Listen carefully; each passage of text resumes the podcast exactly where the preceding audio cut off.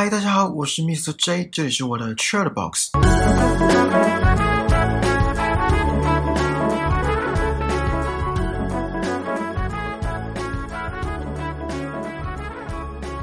不知道有没有人跟我一样看完第二遍的？剧情的部分我上一集有讲了，这边就不再重复。上一集节目有讲到这部电影的导演奉俊昊说了两句话，第一句是“没有人想做寄生虫，我只是想将生活在资本主义世界里我们所遭受的痛苦放进电影中。穷人在这个几乎什么都向钱看的世界，总是受害者。”有钱的人只会更有钱，穷的人也只会更穷。这听起来很可怕，难怪有一句话说：“学会投胎比学会投资更重要。”八十二十法则大家都听过吧？二十 percent 的人口享有八十 percent 的财富，大部分的财富流向少数人的手中。也可以反方向的想，八十 percent 的人抢着仅存二十 percent 的财富。可是，就像奉俊昊导演第二句话说的。有钱人不是恶魔，穷人也不是天使。即使没有明确的坏人，还是因为经济问题导致最后的悲剧收场。节目中也讲到压榨跟剥削。有钱人家的女主人暗自从薪资袋里面抽出了几张钞票，并且对男主角说有调高时薪了。还讲到物价上涨，以前的茶叶蛋一颗五块，现在十块，涨了一倍之多。通货膨胀之快，不是薪水能跟得上的。在物价上涨又持续被压榨剥削的情况下，穷人自然更难生存。我也分享了我刚出社会面试一间公司的经历，对方硬生生砍掉行情价四分之一的薪水，也让我体验到什么是压榨跟剥削。虽然他当时是跟我说，因为我刚毕业。还有男主角妈妈说的那句话，不是有钱却很善良，是有钱所以善良，懂吗？如果我有钱的话，我也会很善良。两个在极端环境下长大的小孩，想必个性跟价值观上也会很极端。而这句话道尽了多少对于贫富善恶的愤慨跟无奈。之后也说了一句话：钱就是熨斗，把一切都烫平了。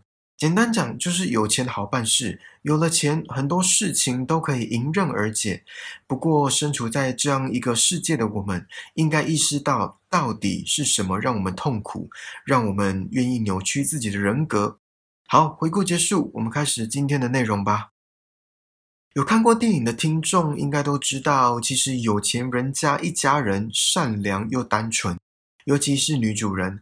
很容易受骗之余，她对受雇者态度都很友善。男主人为人也很亲切，甚至还教自己的司机送家教老师回家，完全没有一般人印象中那种有钱人的嚣张气势、以上对下的态度，反而更像朋友之间的相处。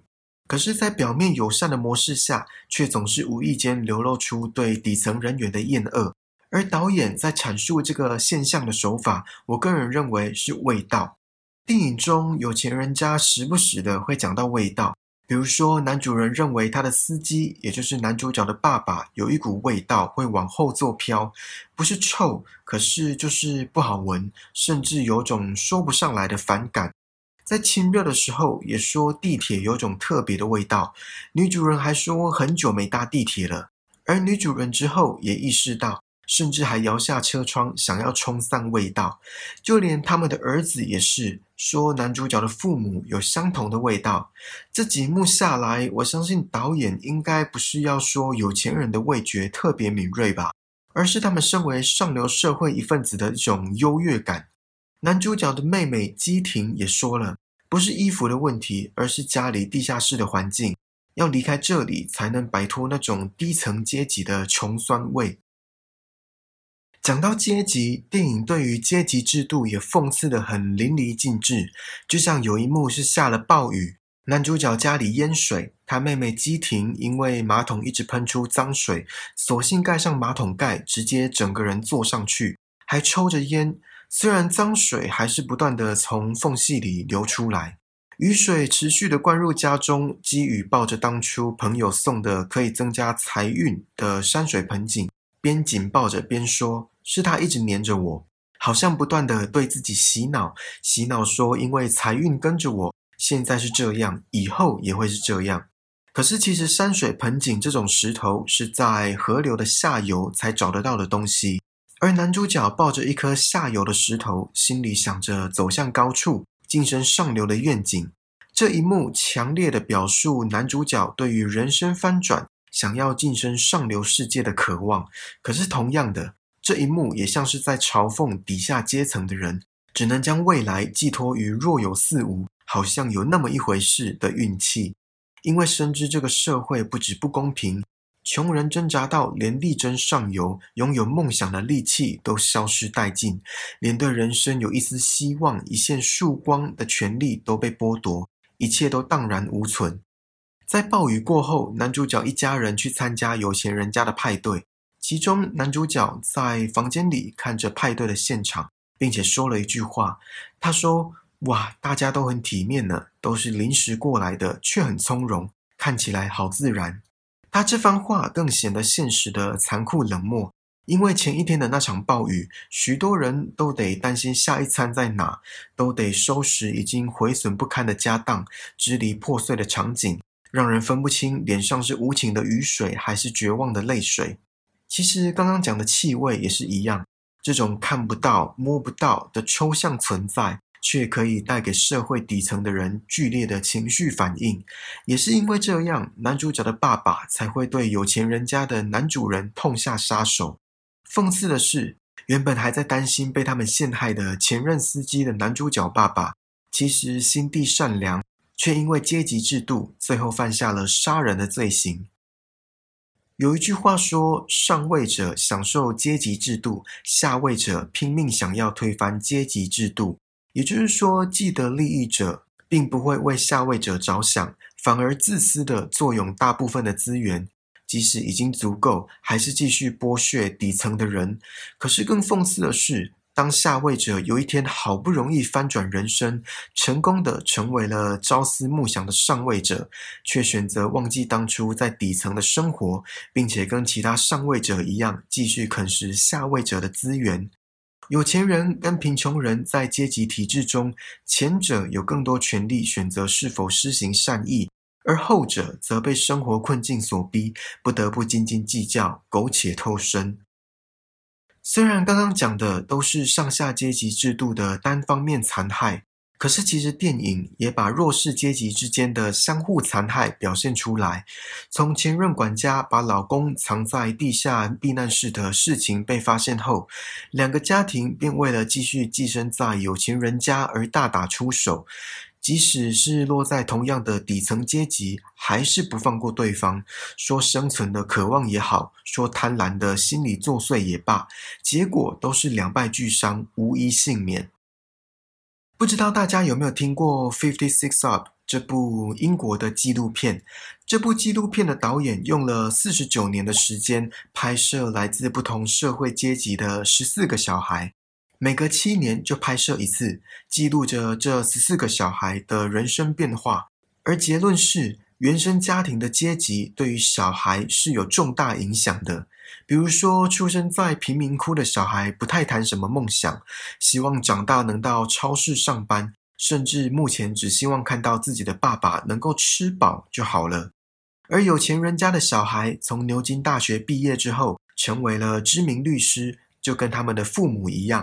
过着环境优渥的生活，在中产阶级里，有人当上公立学校的老师，也有人当政府的公务员，生活平淡。总之，就是一样在中产阶级的水准中过生活。唯一从中产阶级要升到上层阶级的。是从牛津大学物理系毕业之后，二十八岁移民到美国，最后成为大学教授，也是《Fifty Six Up》这部纪录片唯一成功从中产阶级晋升上层社会的案例，顺利得到自己梦想中的生活。这个纪录片也告诉我们，阶级之间的流动可能远远的超乎我们的想象。电影中，在一阵暴雨之后。男主角基宇问他爸有没有什么计划，他爸很淡然的回他：“人生永远无法照着计划进行，所以人不该有计划，没有计划就不会出错。一开始没有计划的话，发生什么事都无所谓。这句话很绝望，听起来很悲观，却也是对人生的另一种体悟。可能在暗示穷人不应该有什么计划，有什么奢望，应该随波逐流，应该逆来顺受，就像这场暴雨一样。对于那些鸟事，也应该感到无所谓，因为生活现况不能更惨了。也强烈暗示着阶级的流动是不可能的，阶级结构的不公平性难以改变，促使人心生怨念跟不满，开始作恶。就像男主角的爸爸一样，他人性或许本善。可是驱使他犯下永不见天日的过错的是这个社会结构。还记得我在节目一开始有说这部惊悚片运用很多对比的手法来阐述现在社会的贫富差距吗？有很多幕都是这样。比如说，男主角准备去有钱人家面试英文家教，一开始从他半地下室的家里走出来，画面简陋不堪。之后镜头带到有钱人家位居山坡上的独栋别墅，还是名设计师设计的，这地理位置上的高低之差成了强烈的对比。还有像是下暴雨的那一幕，男主角一家人因为淹水不得已到体育馆避难。包括他们的邻居也成了灾民，对他们来说是一个不平静的夜晚。可是反观有钱人家，即使天气再怎么严峻，可能因为良好的排水系统，也可能是因为别墅的地理位置比较高，这场暴雨对他们来说就像看气象预报那么简单。雨过天晴之后，又是崭新美好的一天，甚至还要办临时派对。可是反观男主角一家人，就算雨过天晴，还有收拾不完的、更脏乱的那个地下室的家等着善后。还有一幕是有钱人家的女主人在自己的衣柜，呃，应该说更衣间或是衣橱间挑选派对要穿的衣服，而男主角一家人却在体育馆内从堆成一大坨的衣服里凑合着待会要参加派对的行头。这些种种对比。都在在的显示了贫富差距的悬殊，而这个悬殊不只是生活形态上跟物质上的差异，还包含了人性的基本尊严、心理上的不平衡以及油然而生的黑暗面。在派对上一切的混乱之后，画面跳到某一天，男主角出人头地，赚了大钱，终于买下那栋高级别墅。随后，他紧紧拥抱从地下室走出来的父亲。这看似 happy ending 的画面，就在镜头一转，又回到半地下室。这一切都只是男主角的美梦，瞬间被冷酷的现实打得残破不堪。虽然这是一部韩国电影，可是我相信电影里讽刺的议题跟社会现象，全世界都在发生。在经济越来越两极的时代，不平等的现象并没有减少。有看过电影的听众都知道，到了结局还是没有一个所谓的结论，因为一切又回到了原点。男主角依旧在半地下室，可是妹妹却已经不在人世，也缺少了爸爸的陪伴。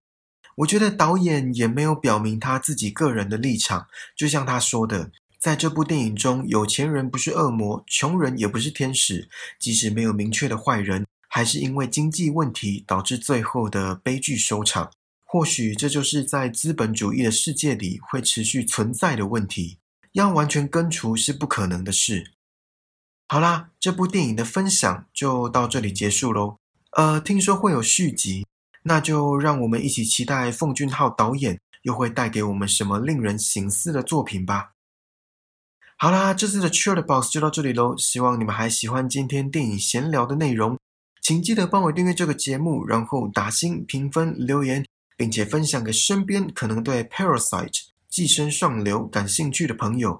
更重要的是，此时此刻在听 Podcast 的你，在听我说话的你，让我们一起把人生过得更精彩吧！我们下次见，拜拜。